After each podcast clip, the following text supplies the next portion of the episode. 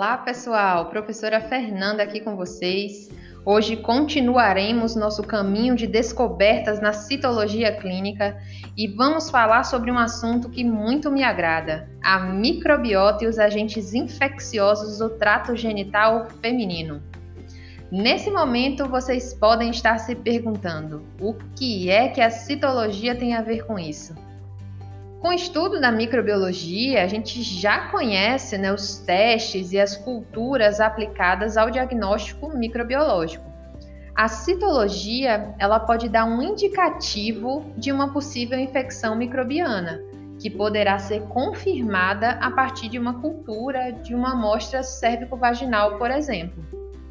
Pensando no aspecto né, de que os exames de citologia ginecológica são realizados com periodicidade como uma estratégia para o rastreamento do câncer de colo uterino e eles também vão permitir identificar a composição da microbiota e até mesmo é, dar um, uma relação, né, um diagnóstico presuntivo de algumas infecções, isso se torna particularmente importante, principalmente em países subdesenvolvidos onde os recursos financeiros muitas vezes não estão disponíveis para adoção de outras alternativas para o diagnóstico. E a gente, com o diagnóstico citológico, já consegue identificar né, o problema daquela paciente. E qual seria então o papel do citologista nesse sentido? Embora a grande maioria dos micro-organismos não possa ser conclusivamente né, classificada nas preparações citológicas, a visualização nos esfregaços citológicos ou até mesmo é, a visualização de alterações morfológicas que podem ser decorrentes de microorganismos, como acontece no caso de alguns vírus, vão acrescentar informações importantes é, que em algumas circunstâncias vão ser cruciais para o estabelecimento do diagnóstico clínico e também para o direcionamento do tratamento. Então, quando o citologista vai liberar o laudo que descreve lá os principais né, gêneros microbianos, é, baseado muitas vezes né, em questões relacionadas à morfologia e determina o predomínio da microbiota, esses dados né, vão ser importantes para o clínico para que ele, fazendo aquela interpretação, dê o devido encaminhamento àquela paciente. Então tá, já sabemos da importância dessas avaliações, né, para a identificação microbiana em relação à citologia.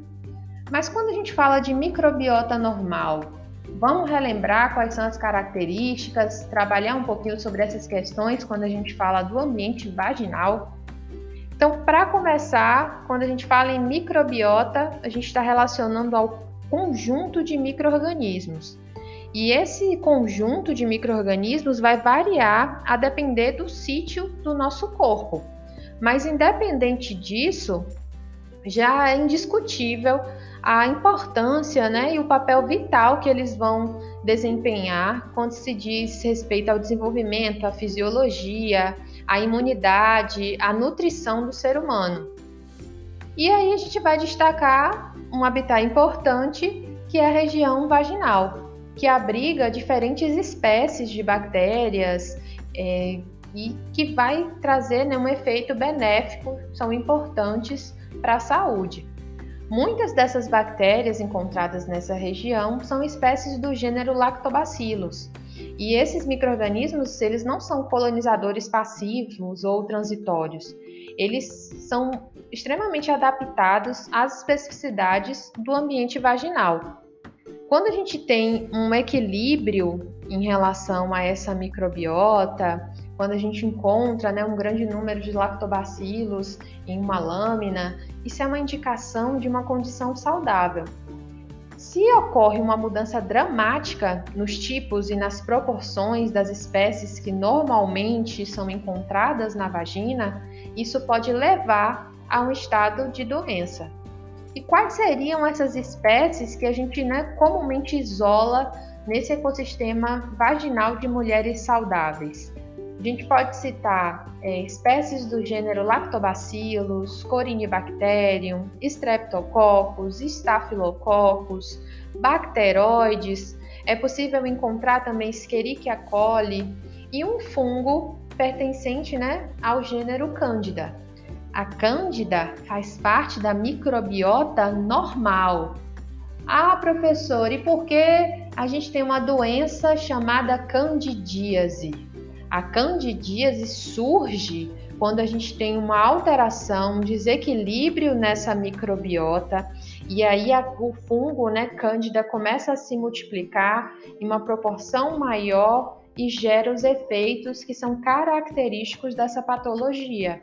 E a gente precisa, nesse caso, entrar com intervenção é, medicamentosa para que né, se restabeleça o equilíbrio. Mas até agora a gente não falou como a gente identifica esses pequenos seres nas lâminas de citologia. Ficou curioso para saber como isso acontece? Eu deixei na plataforma algumas imagens de lâminas para vocês. E se preparem, porque na próxima aula a gente tem quiz. E eu quero ver quem vai ser o rei ou a rainha da citologia dessa semana. Até mais, pessoal!